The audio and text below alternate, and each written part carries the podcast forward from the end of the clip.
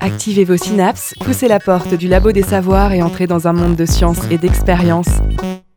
Bonsoir et bienvenue au Labo des Savoirs, votre émission activatrice de Synapse. Nous sommes le quatrième mardi du mois et donc ce soir nous vous proposons une nouvelle question au labo, les débats ou plutôt les discussions ouvertes entre chercheurs au Labo des Savoirs. Euh, pour ce soir, voilà de quoi nourrir votre réflexion. Nous nous interrogeons sur l'avenir de la pêche. Stock de poissons menacés, stock en renouvellement, diminution continue du nombre de pêcheurs et pêche toujours plus intensive, poissons d'élevage et pollution. Les crises que traverse la pêche sont suffisamment nombreuses pour que l'avenir de cette économie devienne incertain alors que la demande est toujours plus forte.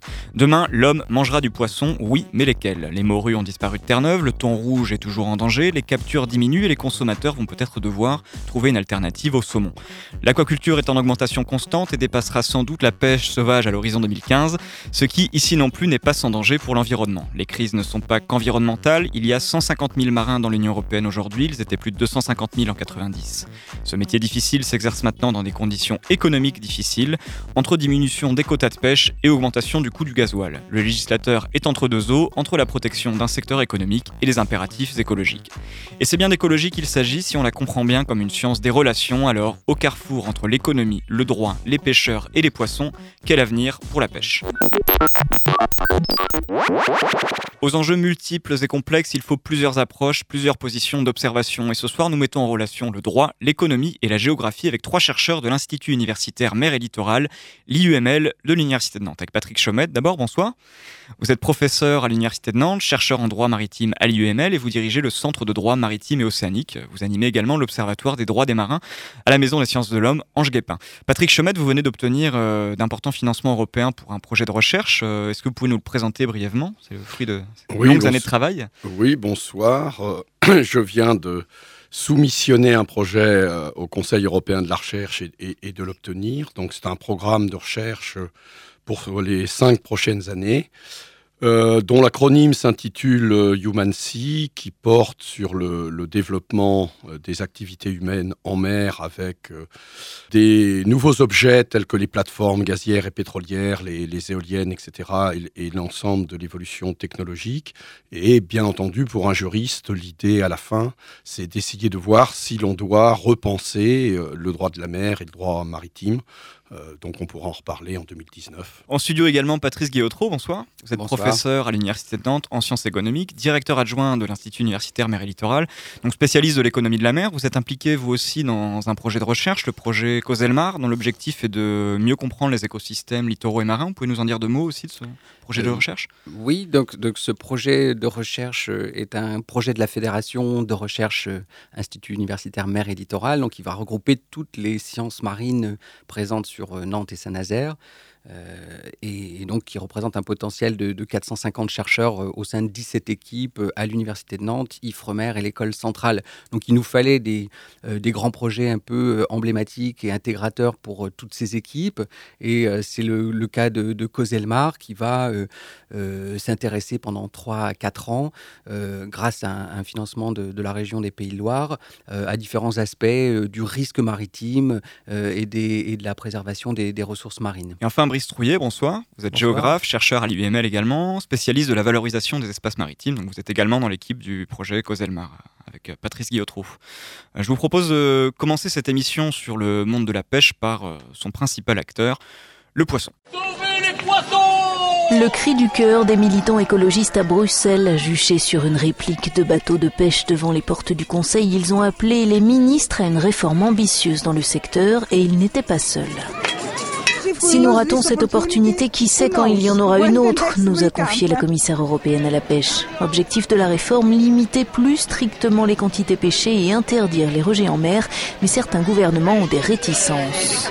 Nous voulons que les ministres de la pêche disent que cette pratique qui consiste à rejeter en mer des poissons, qu'ils soient vivants ou morts, que cette mauvaise pratique doit cesser. D'après les chiffres de Bruxelles, la surpêche touche 80% des réserves en Méditerranée et 47% dans l'Atlantique, des niveaux qui menacent l'avenir du secteur. La réforme, pour la première fois, euh, propose de prendre en compte euh, la pêche artisanale. Les bateaux de moins de 12 mètres en Europe représentent 80%, 70% des emplois Et jusqu'à présent, on a été les laissés pour compte de toutes les réformes. Le Parlement européen a donné son feu vert à la réforme en février. Reste à trouver un compromis avec les 27. En ramenant les réserves à des niveaux soutenables d'ici 2020, la filière pourrait créer de nombreux emplois, promet la Commission. Expérience sur les ondes. Vous écoutez le Labo des Savoirs. Et c'était un reportage d'Euronews tourné à Bruxelles en mai 2013. On a entendu beaucoup de choses dans, cet extrait et surtout au centre de, de, cette réforme européenne du secteur de la pêche, il y a bien sûr l'état des stocks de poissons à l'origine de, beaucoup de problématiques, euh, peut-être toutes, du secteur. Euh, je vous propose alors un tour de table pour dresser un état des lieux de ces réserves, en commençant par vous, Patrice Guillotreau. Je vous laisse peut-être nous expliquer ce que veut dire surpêche. Euh, quelle est la réalité de ce mot? Dans la surpêche, on va avoir différentes choses. Un, ouvrage récent qui est publié par Ray qui est une des, un des experts mondiaux sur la biologie des, pêches et la, dynamique, ce qu'on appelle la dynamique des populations de poissons, distingue deux types en fait de, de surpêche.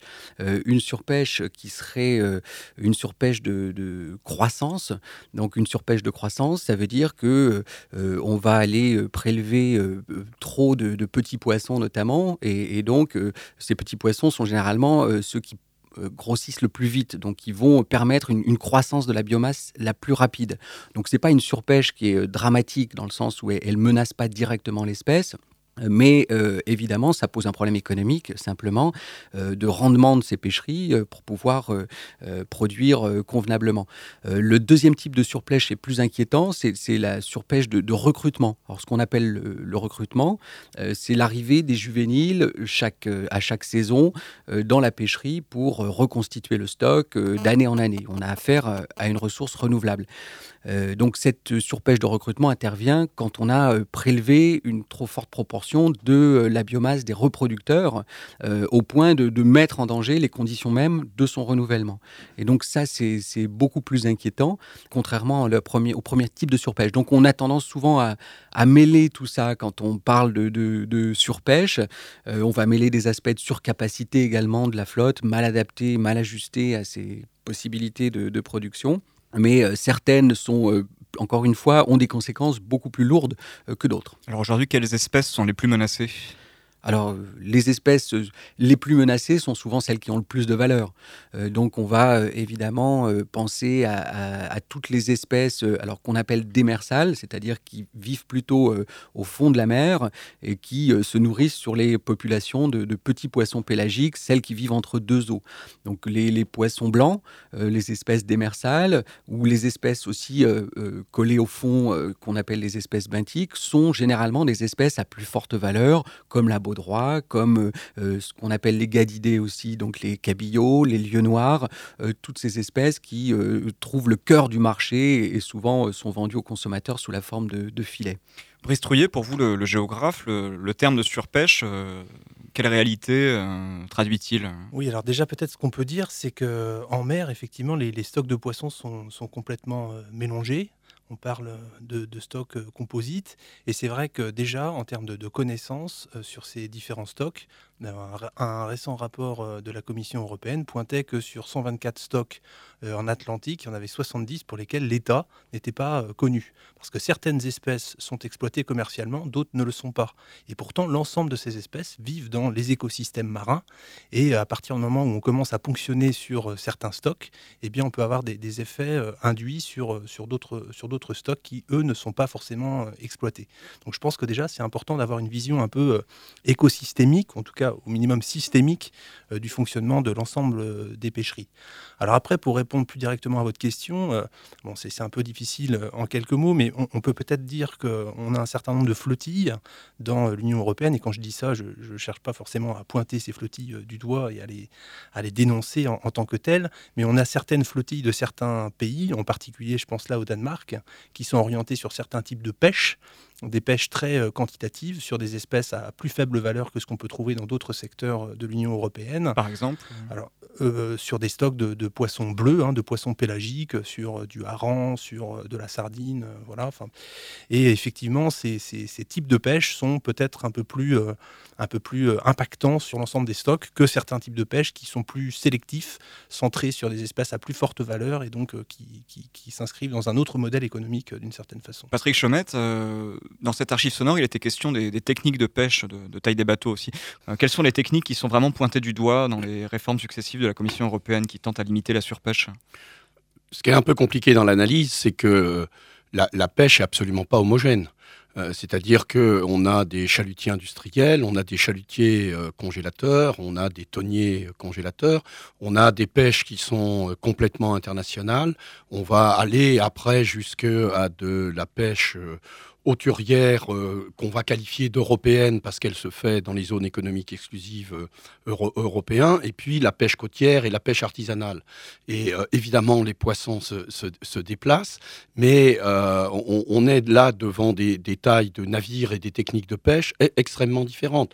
ce qui a été extrêmement typique en France, ce fut la modernisation des techniques de pêche et l'augmentation de la taille et de la motorisation des navires. Et donc la Bretagne a investi, modernisé dans des chalutiers pêche arrière. Et à un moment donné, euh, ce sont aussi les chalutiers les plus modernes, les plus rentables, avec des équipages les plus réduits, mais qui consomment le plus de gasoil. Euh, donc un équilibre, dès lors que le pétrole est pas cher, il n'y a pas de problème, c'est intelligent. Euh, les Espagnols ont eu beaucoup plus tendance à garder des techniques tout à fait traditionnelles, avec longtemps des navires en bois et des équipages plus nombreux, quitte à avoir des marins moins, moins, moins rémunérés. Et ça, ça a engendré des, conflits culturels extrêmement profonds euh, entre les Français, entre les Français et, les Espagnols. Ce qui est absolument typique euh, en Europe, c'est le vieillissement de la flotte de pêche et les très très mauvaises conditions de travail. On en reparlera effectivement tout à l'heure. Peut-être restons encore un moment sur l'état des stocks de poissons. Patrice Guillotreau, euh, il y a un exemple que, les gens connaissent peut-être très bien, c'est l'exemple de la, morue de Terre-Neuve. Est-ce que vous pouvez nous raconter euh, brièvement cette, histoire d'un secteur de pêche qui, a fait vivre peut-être la culture d'un pays entier, euh, de régions entières, et qui, aujourd'hui n'existe plus? Est-ce que vous pouvez nous parler de cette morue de Terre-Neuve? Oui, tout à fait. Donc la, morue de Terre-Neuve, c'est quelque chose qui a fait vivre effectivement pendant plusieurs siècles. Hein, on parle de plusieurs siècles, des générations de marins européens, euh, qu'ils soient français, qu'ils soient espagnols, euh, portugais. Euh. Donc en France, c'était La Rochelle, c'était Saint-Malo qui armait à la grande pêche, comme on disait, des navires pour aller pêcher sur ces bancs. Et en 1992, tout s'est arrêté.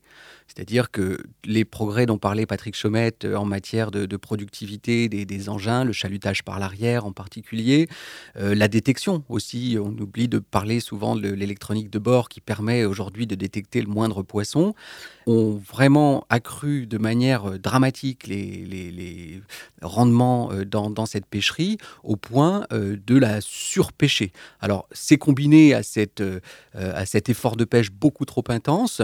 Euh, des, conditions aussi euh, environnementales qui ont été euh, défavorables à la survie de cette pêcherie, c'est-à-dire des changements climatiques qui ont fragilisé aussi le recrutement dans ces pêcheries, des populations de prédateurs que sont les phoques notamment qui ont proliféré.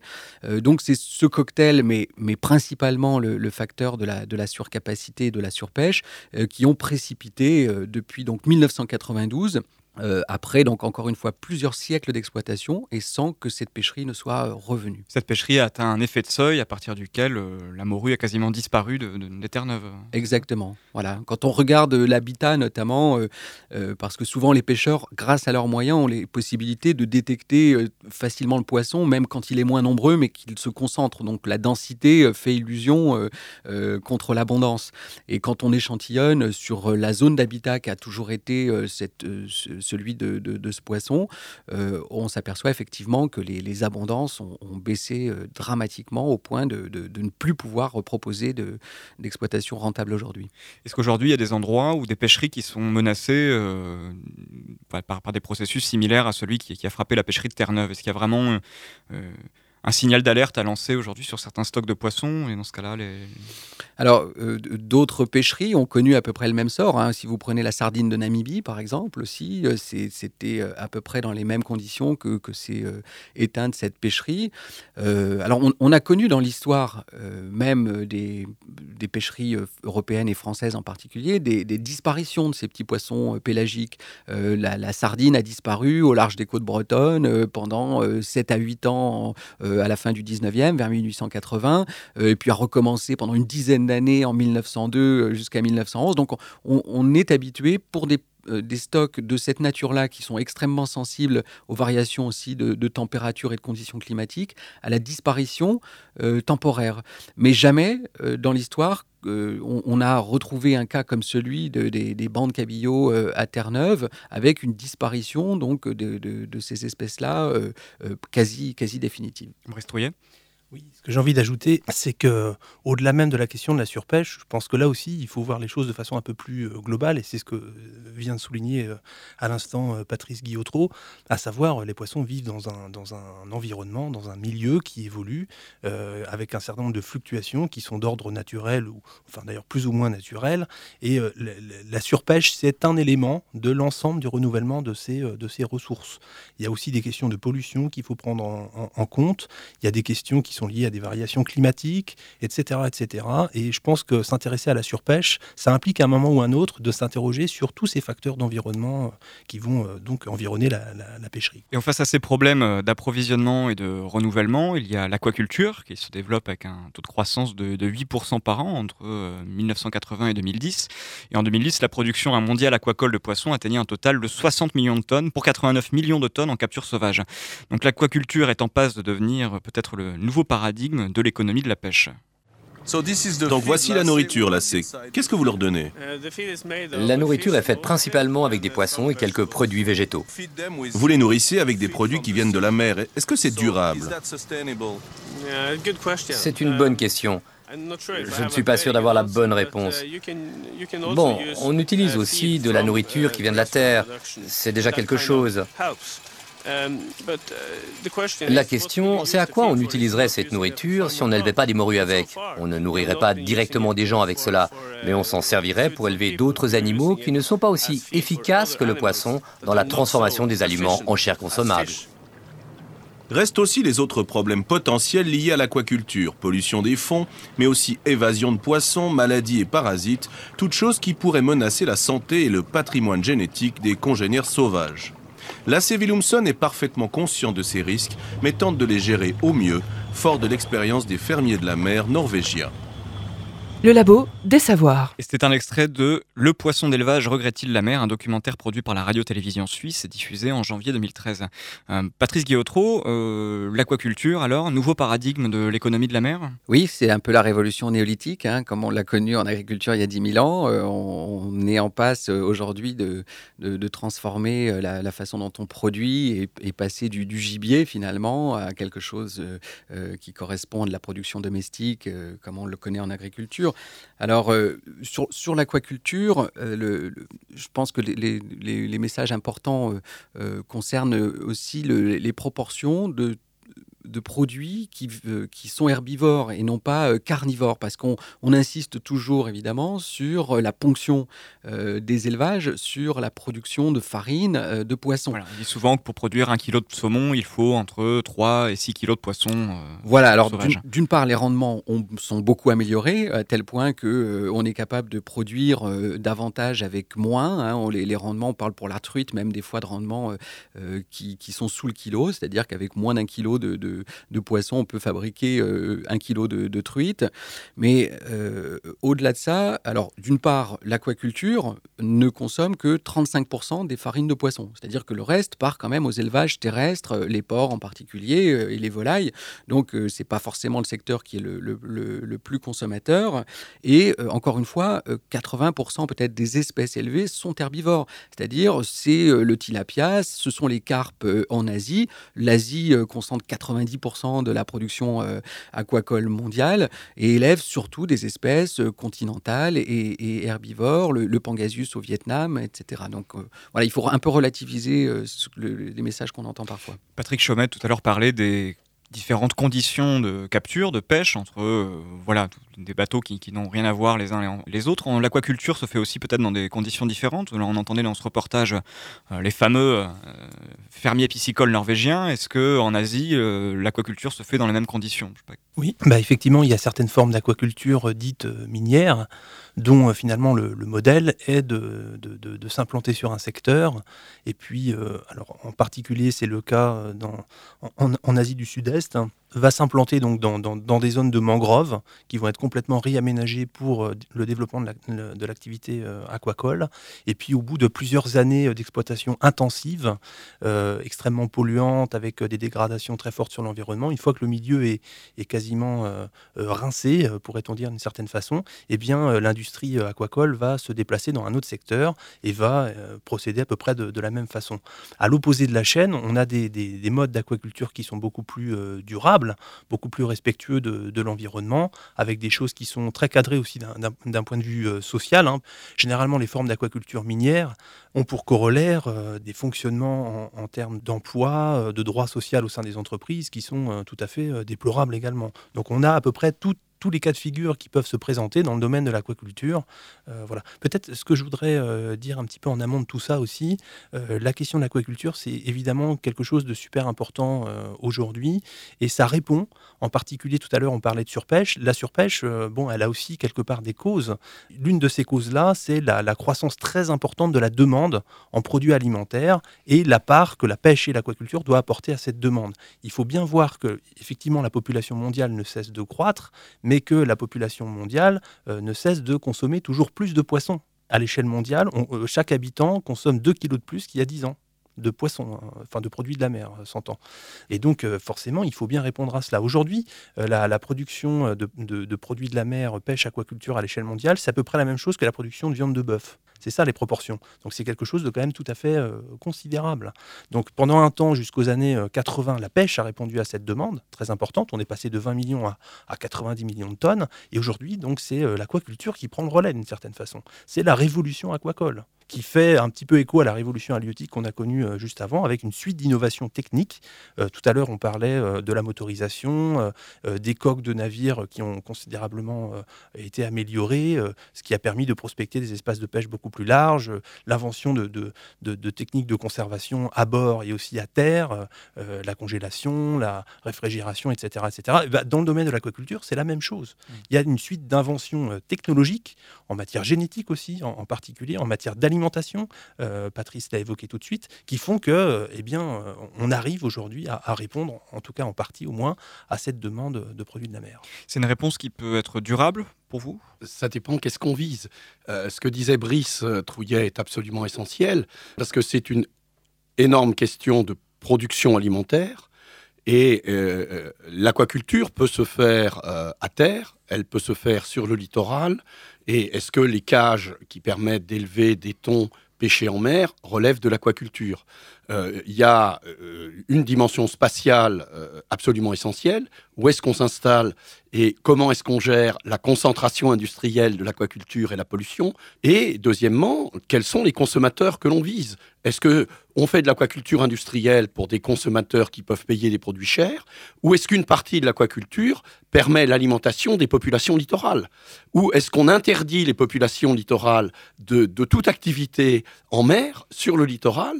Euh, devant consommer des produits importés, puisque tout est industrialisé et ensuite pour des produits exclusivement euh, d'exportation.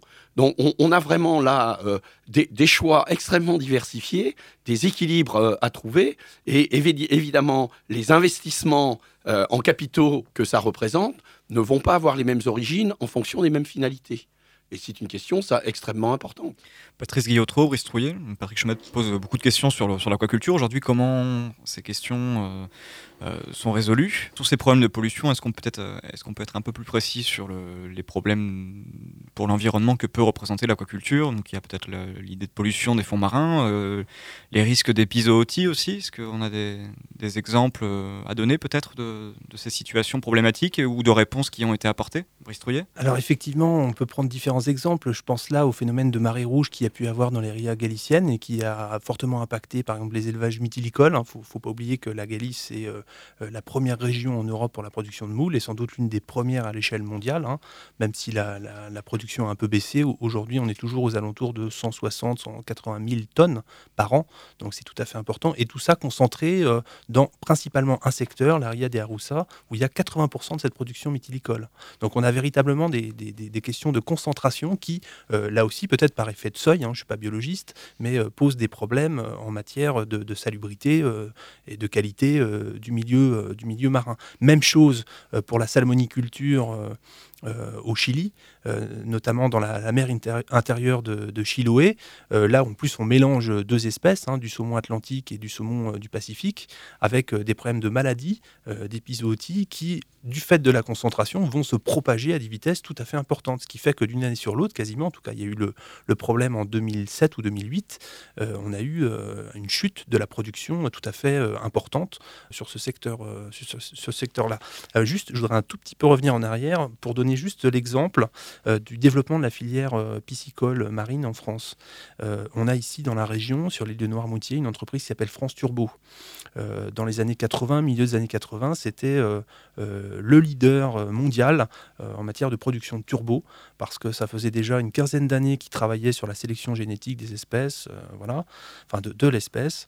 Et euh, bah, finalement, ils n'ont jamais pu euh, véritablement développer euh, l'activité production, tout simplement pour des questions de disponibilité d'espace, pour des questions de droit.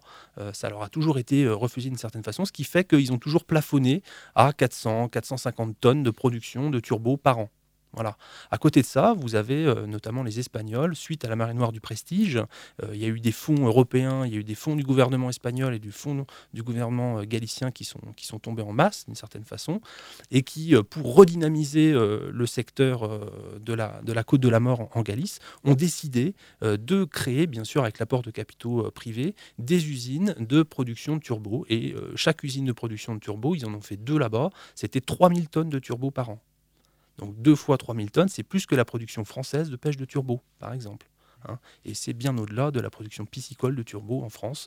Donc il y a eu quelque part un transfert euh, de technologie aussi qui a été assuré de France Turbo euh, vers euh, les, producteurs de, de turbo galiciens. Patrick Chomet tout à l'heure évoquait une condition d'aquaculture particulière, c'est celle d'aller pêcher des thons sauvages en mer pour ensuite les, faire grandir, les élever en aquaculture. Est-ce qu'on peut tout élever en aquaculture? Est-ce qu'il y a des, mmh. espèces qui sont difficiles à... Eh, moi, je crois qu'il faut voir l'aquaculture, il ne faut pas faire ce distinguo euh, euh, si marqué entre la pêche et l'aquaculture. C'est-à-dire que c'est un continuum. Vous avez des pêcheries, comme les pêcheries de saumon d'Alaska, par exemple, qui vont pratiquer du repeuplement. C'est-à-dire à partir de d'écloseries et de, de naissins, on va repeupler euh, les, euh, ces pêcheries-là. Et puis, jusqu'effectivement, euh, le fait de ne pas maîtriser le cycle, le premier stade, en fait, l'écloserie et, la naissance des œufs, va obliger à capturer des, des, juvéniles sauvages pour les faire grossir, comme on le fait pour la civelle, par exemple, dont on ne sait pas maîtriser non plus le cycle de le premier stade larval et ou, le ton rouge. Euh, donc voilà, on, a un continuum avec un degré de maîtrise, un degré de contrôle euh, de l'homme sur euh, ces productions-là, plus ou moins grand, il faut le voir comme ça, hein, plutôt que quelque chose de, de très manichéen entre l'élevage d'un côté et puis la pêche de l'autre. Alors en ce qui concerne le thon rouge, par exemple, euh, les Japonais de l'université de Kinki ont mis au point quand même ces, euh, premiers stades, ont, réussi à faire euh, éclore des, œufs et les faire pousser en captivité ces thons rouges jusqu'à l'âge adulte. Donc il y a eu déjà des expériences de mener. on en est à, faire, sauter les derniers verrous industriels pour développer ces, productions-là. Mais effectivement, pour l'instant, ce sont ce qu'on appelle des fermes d'embauche qui sont en Espagne, qui sont à Malte, qui sont en Croatie et qui vont, euh, à partir des, des thons rouges euh, juvéniles capturés, euh, les faire pousser pour atteindre une taille commercialisable sur le marché japonais hein, essentiellement, parce que 80% est, est, consommé là-bas. Il y a peut-être juste un, petit élément de nuance qu'il faut bien conserver à l'esprit. La, la, différence peut-être que l'on peut faire entre les deux, et qui de mon point de vue est quand même assez importante, c'est sur la, la propriété juridique du stock en élevage. Dans un cas, euh, l'aquaculture, voilà, c'est euh, la propriété de l'exploitant, le stock. Dans le cas de la pêche, eh bien, c'est justement là tout le problème. Euh, le stock n'appartient pas aux pêcheurs. Et en parlant des pêcheurs maintenant, la demande mondiale augmente, les stocks donc diminuent, on en parlait, les prix s'élèvent, ce qui suscite des, des convoitises, favorise l'entrée en mer de nouveaux pays pêcheurs. Le prix des carburants augmente aussi, les quotas diminuent. le métier de marin-pêcheur était déjà peut-être l'un des plus difficiles. Devient-il impossible économiquement? Entrons dans le sujet avec une archive bien connue, une illustration d'un certain malaise politique. Le port du Guilvinec ce matin, Nicolas Sarkozy face à la colère des pêcheurs. Je viens pour vous aider. bah, il, est temps il est temps de faire quelque chose, nous, C'est toute, la France. C'est toute la France qui crève. Et pourquoi je suis pas là Je suis là. Alors attendez. Eh bien oui, écoutez, il y a les autres qui n'avaient qu'à venir avant. Ils venaient pas. Ah Moi je viens. C'est toi qui as dit ça bah, descends un peu le dire. Descends un peu. Si, tu crois, si tu crois que, si tu crois que c'est en insultant que tu, vas régler le problème des pêcheurs, eh ben, si tu... Après la prise de contact musclée, une réunion pour trouver des solutions à la hausse du prix du gazole. Nicolas Sarkozy annonce aux pêcheurs trois mesures d'urgence, dont une immédiate. Je donne mon accord sur une exonération des charges patronales et salariales sur une durée de six mois pour commencer. Autre mesure, un plan de sauvegarde pour moderniser les moteurs des bateaux de pêche et un mécanisme pour intégrer à l'avenir le coût du gazole dans le prix du poisson. Donc c'était Nicolas Sarkozy au Guilvinec, une archive France 2 de 2007. Patrick Chaumette, euh, vous êtes spécialiste du droit des gens de mer. Dans quelle situation sont les pêcheurs aujourd'hui? Ils sont dans une situation euh, difficile et euh, avec très très peu de visibilité et, c'est pour eux, euh, je pense, la, euh, plus grande difficulté, euh, qui est l'incertitude et, et cette manque de visibilité d'avenir. En plus, ils considèrent qu'ils sont mal aimés, critiqués. bon, mais ça, ça fait partie des débats médiatiques et démocratiques. Mais ils ont vécu depuis les années 1970 toute une série de réformes tous les dix ans de la politique commune des pêches qui ont euh, à chaque fois euh, augmenté les contraintes juridiques de permis de mise en exploitation des navires de pêche, de, de licences. Ils sont étroitement euh, surveillés par des positionnements satellitaires, avec des zones de pêche autorisées et non autorisées, avec la détermination de quotas de pêche et de taux admissibles de capture, ce qui fait qu'à un moment donné, leur activité de pêche va se développer, mais euh, très rapidement par fax, un arrêté ministériel va euh, considérer que le quota a été atteint dans l'année et donc la pêche va euh, s'arrêter. Ils ont donc intérêt à avoir une activité de plus en plus intensive, c'est-à-dire quand les quotas sont ouverts, de pêcher les premiers avant, de, pour passer avant les autres sur ces quotas collectifs, parce que le jour où le quota est fermé, eh bien, il faut envisager une autre zone ou, ou, une autre espèce, manifestement. Il y a un effet pervers de, de ces quotas ici. Là. Oui, c'est un peu euh, euh, l'exemple le plus intéressant et le plus caricatural, parce qu'il est une réussite, c'est la pêche à la, coquille Saint-Jacques, euh, dans des zones comme la, baie de Saint-Brieuc, la baie de Seine ou la zone de Brest, où on a réussi à, repeupler une ressource qui était en voie de disparition il y a, 30 ou, ou 40 ans, mais où, de façon à encadrer l'effort de pêche, ils vont avoir, pendant une certaine période, une demi-heure de pêche effective par jour, et avec des contrôles et des contrôleurs à bord, et c'est à vos marques prêt partez, et avec automatiquement des risques d'accident dans une activité aussi courte et aussi intensive, relativement importante. D'un autre côté, c'est une réussite, mais ils ont un grand problème, c'est ce qu'évoquait au niveau des, droits de pêche. Par définition, à la pêche, on ne peut pas euh, mettre des barbelés dans la prairie et avoir chacun sa parcelle à labourer ou euh, sa parcelle pour, pour élever des animaux. Et donc, euh, il y a là des droits de pêche qui, en fait, ont été créés, qui sont plutôt des droits de pêche qui sont collectifs, avec des répartitions par des quotas nationaux. Et donc, une des grandes questions, par exemple, est de savoir si, à l'heure actuelle, les Espagnols vont racheter tous les navires de pêche du Guilvinec pour que l'Espagne pêche avec les quotas français, avec des navires qui, euh, parfois, ne reviennent qu'une fois par an pour les contrôles techniques dans un port français. Et donc, toute l'activité s'installe euh, en, Espagne. Et dans la revente, dans la cession des navires et dans l'implantation d'un jeune dans la profession, c'est pas véritablement acheter un navire qui coûte cher, ni ensuite l'exploiter, c'est l'accès aux droits de pêche avoir accès aux quotas, avoir accès euh, à des, organisations de producteurs qui ont des droits de pêche, qui peuvent les délivrer, euh, de façon à installer des jeunes, et avec un, vrai problème euh, quand même de renouvellement, des, de renouvellement des générations. Alors aujourd'hui, une situation similaire à celle des, notaires qui doivent acheter une, charge, aussi la transmettre ou... Pas exactement, non, pas exactement, parce que ce sont des droits de pêche collectifs qui sont gérés en France par euh, des organisations de producteurs. Et la filière professionnelle française a toujours refusé des droits de pêche individuels par navire, avec un risque évidemment ensuite d'une cession de ces droits de pêche des quotas individuels transférables. Et on sait que ça, représente quelques avantages, mais beaucoup d'inconvénients, avec un risque de concentration, de rachat par des investisseurs importants de tous les droits de pêche individuels. Mais en même temps, au fond, euh, on est dans un système un peu hypocrite, c'est-à-dire qu'en dessous de table, les droits de pêche collectifs se négocient. Et la valeur d'un navire d'occasion, c'est pas le navire, c'est les droits de pêche. Et ça, ça n'est pas clairement euh, mis, en quelque sorte, en discussion, en discussion sur la table. Et donc, c'est une, une, difficulté d'installation.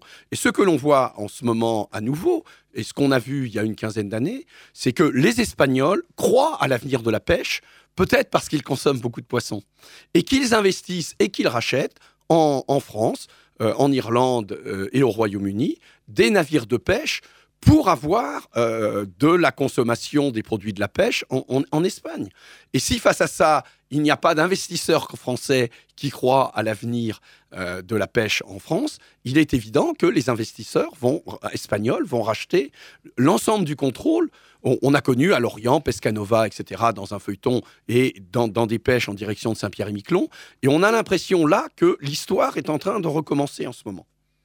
Brice avant de vous laisser la parole, peut-être euh, quelqu'un peut-il rappeler combien de pêcheurs euh, pratiquent en France euh, Ça concerne combien d'emplois la production des produits de la mer Oui, alors, des, des, emplois de marins pêcheurs, il doit y en avoir à peu près 13-14 000 en France, mais ces emplois ont fondu de, de 25% sur les dix dernières années. Donc si vous vous projetez même plus longtemps en, arrière, vous avez dans les années 50, euh, il devait y avoir 50 ou 60 000 marins quoi, sur 15 euh, 000 navires. Des navires aujourd'hui, il n'y en a plus que 4 700. Pristrouillet, vous souhaitez réagir? Sur ce que disait Patrick Chomet euh, Oui, donc du coup, je reviens un tout petit peu en arrière. Euh, c'était simplement une petite clarification que je souhaitais apporter pour les auditeurs, parce qu'effectivement, la, la question des quotas, c'est quand même quelque chose d'assez euh, compliqué vu de l'extérieur. Simplement rappeler qu'à l'échelle de l'Union européenne, les, de, les totaux admissibles de capture sont partagés entre les États, c'est ce qui donne lieu aux quotas. Et ensuite, les quotas, à l'intérieur d'un pays comme la France, sont répartis entre les différentes organisations de producteurs, et une toute petite partie sont hors organisation de producteurs pour euh, des pêcheurs qui n'y adhéreraient pas. Voilà. Et ensuite, c'est là que le jeu devient extrêmement complexe. Il y a des échanges de quotas entre États, entre organisations de producteurs, euh, qui fait que les choses sont extrêmement compliquées euh, aujourd'hui pour un pêcheur, et c'est ce qu'expliquait fort brillamment tout de suite Patrick Chaumette. Alors, peut-être la question qu'on peut se poser dans le contexte français, mais je pense qu'on peut même aussi élargir la question à l'échelle de l'Union européenne, c'est finalement sur quelle base on, effectue euh, ces, répartitions de quotas. Et il faut savoir qu'actuellement, la clé de répartition euh, sur ces quotas, c'est quelque chose qui date de à peu près un peu plus de 10 ans. Enfin, sans doute, vous pourrez me, me corriger ou affiner un petit peu la chose. Et donc ces clés de répartition, aujourd'hui, peut-être qu'on pourrait les remettre un peu en question et euh, essayer d'avancer un petit peu là-dessus. Je, pense que la, je pense que la clé de, répartition historique date de 1970 autour du principe de la stabilité relative. Et au moment où toute la négociation s'est cristallisée, avant l'arrivée de l'Espagne dans l'Union européenne, avec une phase de transition qui a été un peu longue et un peu compliquée. On n'a pas forcément bien traité les Espagnols parce que justement, ils sont trop pêcheurs et trop consommateurs de poissons. Et que ce consensus historique de 1970, est-ce qu'aujourd'hui, on peut vraiment le rediscuter? Et, le sentiment année après année, c'est que non, on peut le modifier à la marge et laisser euh, les États ou les organisations de producteurs faire des échanges, c'est-à-dire qu'on ouvre un marché qui, éventuellement, ne devrait pas exister. Mais pour, apporter, pour apporter un peu de souplesse, nous, nous avons découvert, me semble-t-il, assez tard l'intérêt de l'anchois, euh, notamment en Vendée et en Loire-Atlantique. Et donc, nous avons des quotas d'anchois quand il y en a relativement faibles. Et il faut qu'on négocie avec les Espagnols pour qu'ils nous ouvrent à certaines périodes un plus grand quota d'anchois. Bon, évidemment, en contrepartie, on donne quoi aux Espagnols? Donc, on, est sur euh, un marchandage à Bruxelles, mais un marchandage à tous les niveaux constant, dont on pourrait dire d'ailleurs qu'il donne énormément de souplesse. Mais est-ce qu'il est transparent? Bon, c'est une, une, vraie question. Avant d'y revenir à ces enjeux de politique internationale, euh, quels sont, j'aimerais bien qu'on en parle un peu, les enjeux euh, politiques, de politique nationale euh, autour de la crise du, monde de la pêche? Les enjeux, ils sont euh, d'abord régionaux. Euh, l'activité de pêche est importante en France dans un certain nombre de régions. dans le nord, Boulogne, Étaples, évidemment, évidemment en Bretagne. Et probablement dans des régions où la disparition de ports de pêche ferait de la place euh, au tourisme et au port de plaisance Est-ce que l'activité touristique de masse est écologique ou n'est pas écologique? On devrait aussi bien poser cette question que vis-à-vis de la pêche maritime. Mais les pêcheurs ont d'autres problèmes extrêmement importants liés au vieillissement de, la flotte, des navires de 30 ans d'âge. Moi, je n'ai vu au fond des usines aussi anciennes qu'à Saint-Claude dans les fabriques de pipes où là, traditionnellement, mais pour des raisons artisanales, on a gardé des usines de la fin du 19e siècle avec des escaliers en bois, etc. La pêche est le seul secteur où la priorité, ça soit la protection de la ressource et des poissons, et où la protection de la santé et de la sécurité des travailleurs soit secondaire. Dans toutes les autres activités industrielles, la protection de la santé et de la sécurité des salariés est fondamentale. Évidemment, moderniser les navires, comment on finance? Est-ce qu'on subventionne? Plus personne ne veut le faire. Et si on a des navires plus modernes, moins consommateurs en, gazole, euh, mais plus puissants en capacité de pêche, ce seraient les efforts des 30 dernières années qui automatiquement seraient abandonnés. Donc le prix à payer, c'est des mauvaises conditions de travail. Dans les mesures tout à fait récentes qui vont certainement être prises, il y a, on en, on en parlait dans le premier reportage, l'interdiction des rejets pour protéger les jeunes poissons, les juvéniles. Il faut moderniser les techniques de pêche plus sélectives, mais les espèces euh, qui sont sous taille, il va falloir les mettre à bord pour les comptabiliser dans l'effort de pêche sur des navires qui ne sont absolument pas faits euh, pour ça. C'est-à-dire que les conditions de travail, l'usure physique à bord des marins-pêcheurs va être plus compliquée. Et pour essayer d'être sûr que cette mesure de euh, interdiction des rejets ait lieu, ce que l'on envisage à l'heure actuelle, et une expérience va être en cours euh, dans le Skagerrak entre le Danemark et la Suède, c'est la vidéosurveillance à bord. C'est-à-dire que le travail des marins-pêcheurs va être sous caméra et surveillé évidemment par des administrations à terre ce qui pose quand même un problème de principe, de vie privée, de liberté. Quelle est l'activité professionnelle qui fonctionne en permanence sous vidéosurveillance?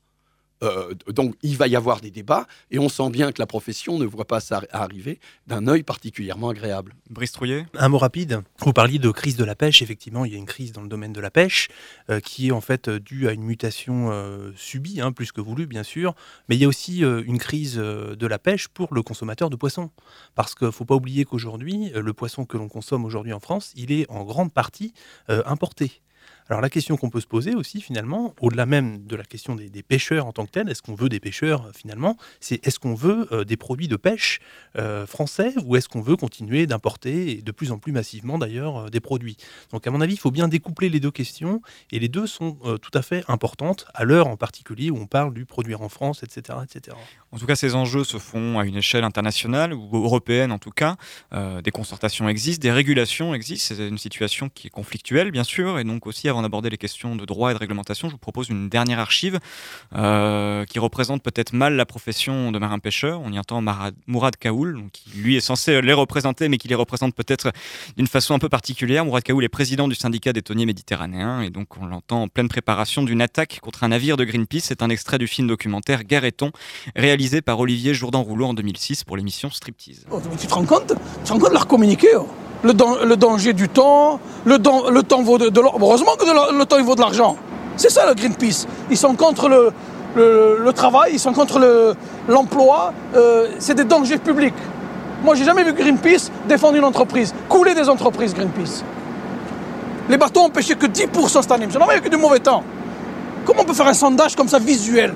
C'est normal si le poisson il est, il est à Rio, on envoie le mec à l'égout de Marseille. Tu verras mes couilles. Et ils te disent le temps est en danger. Il n'y a plus de temps. Télécom, il jamais vu autant de temps. Hum, c'est la préfecture. Allô?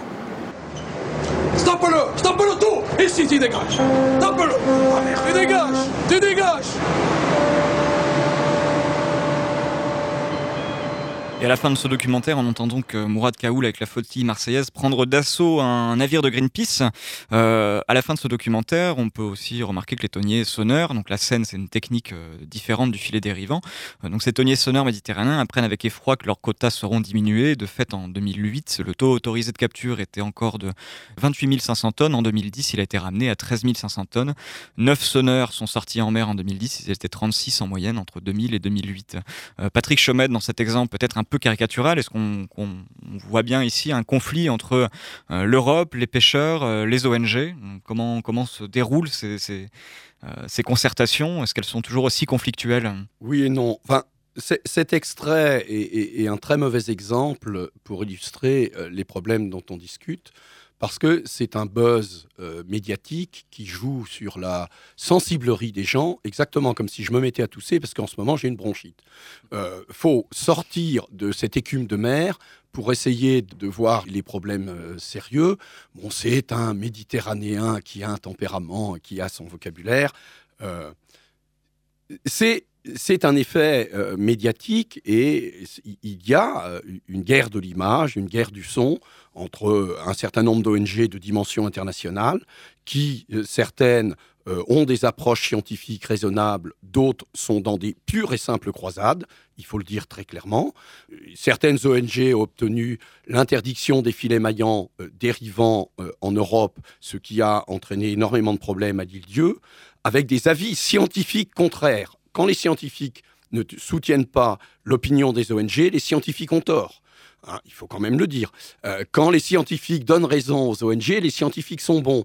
On ne peut pas fonctionner euh, comme ça, euh, sur des querelles extrêmement polémiques, sans un moment donné se mettre autour de la table, avoir des méthodes, regarder les chiffres et fabriquer du, consensus. Alors forcément, il y aura des conflits, il y aura des engueulades, et du côté de Marseille, on aura un vocabulaire relativement riche.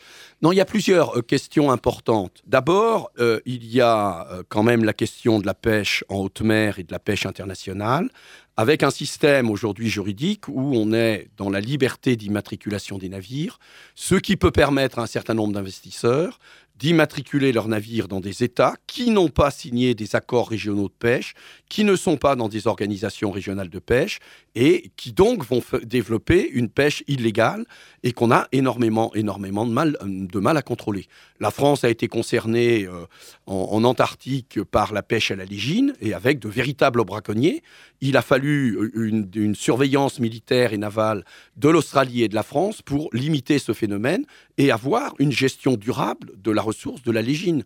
Euh, donc on, est là sur des, activités de, de, prédation qui vont même jusqu'à un non-respect de toutes les règles possibles. Alors les choses sont un peu, un peu différentes en Méditerranée et en Europe, mais bon, on a vu un certain nombre de pêcheurs de euh, passer euh, des contrats avec la Libye euh, pour avoir dans le port de Sète des tonniers libyens qui, évidemment, pêchaient au-delà des quotas européens.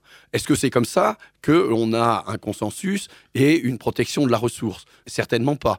Patrice Guillotron Oui, c'est vraiment caricatural ce, enfin, ce qu'on vient d'entendre, effectivement. Et puis, euh, Mourad Kaoul a beaucoup moins de voix aujourd'hui qu'il n'en avait à l'époque.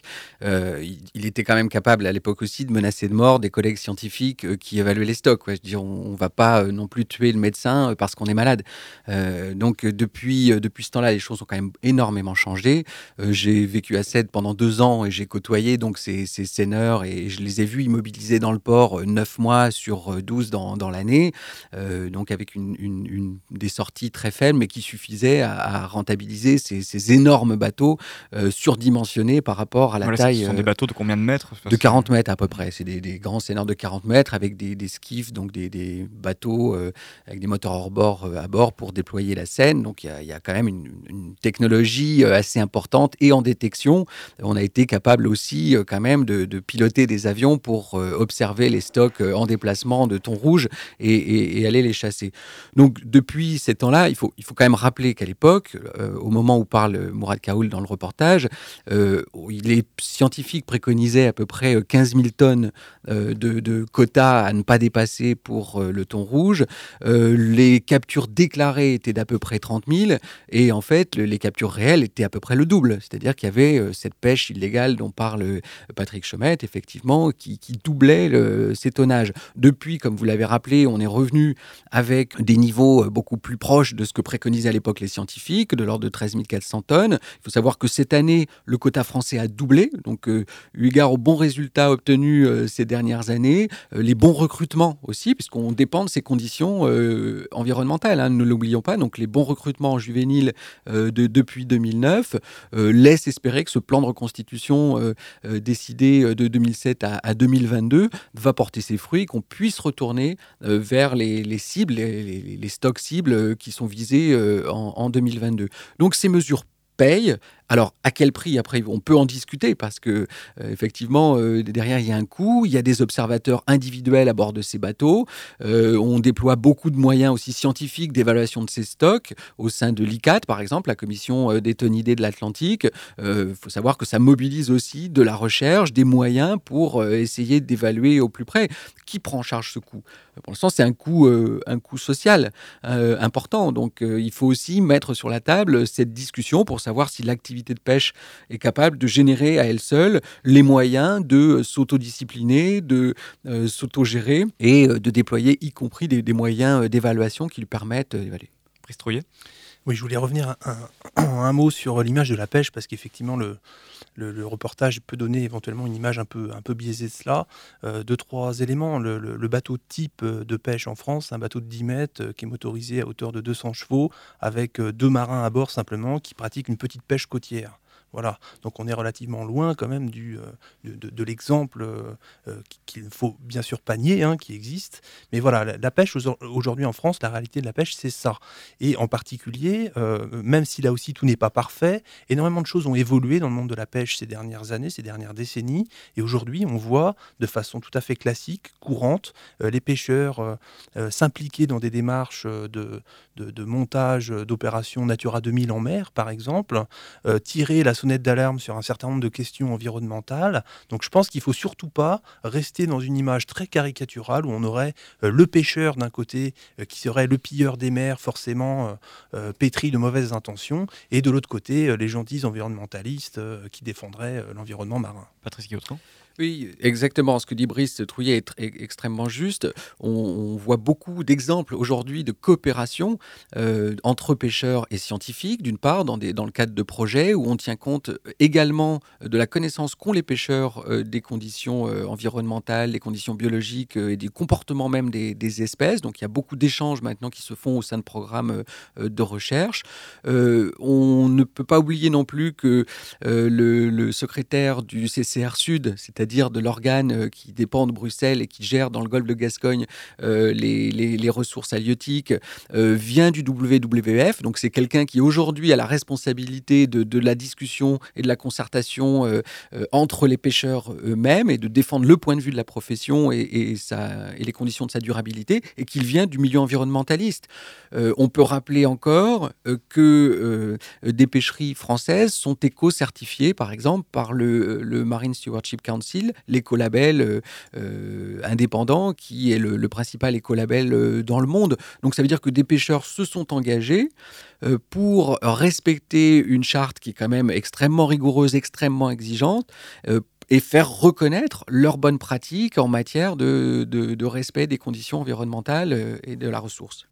Une dernière question, euh, Brice Trouillet, Patrice Guillotreau, Patrick Chaumette, euh, revenons peut-être au point de départ. Alors quel est l'avenir de la pêche euh, rapidement, si l'on est optimiste ou pessimiste? Par quoi passe le renouvellement de ce secteur, le renouvellement de ses techniques, le renouvellement des stocks aussi? Quels sont les, enjeux majeurs dans les décennies qui, viennent? Patrice Guillotreau oui, je veux bien. Alors, bah, écoutez, les, les, enjeux, ils sont simplement déjà de, d'une part de pérenniser cette activité, donc c'est-à-dire de maintenir les stocks. On a atteint un plafond, on l'a rappelé, de 90 millions de tonnes euh, depuis les années, euh, la fin des années 80. Donc on, ne va plus progresser et il va falloir conserver cette biomasse. Alors on peut rediscuter après de la composition de cette biomasse, mais euh, l'enjeu il est quand même de, le conserver pour maintenir une activité, une activité de pêche.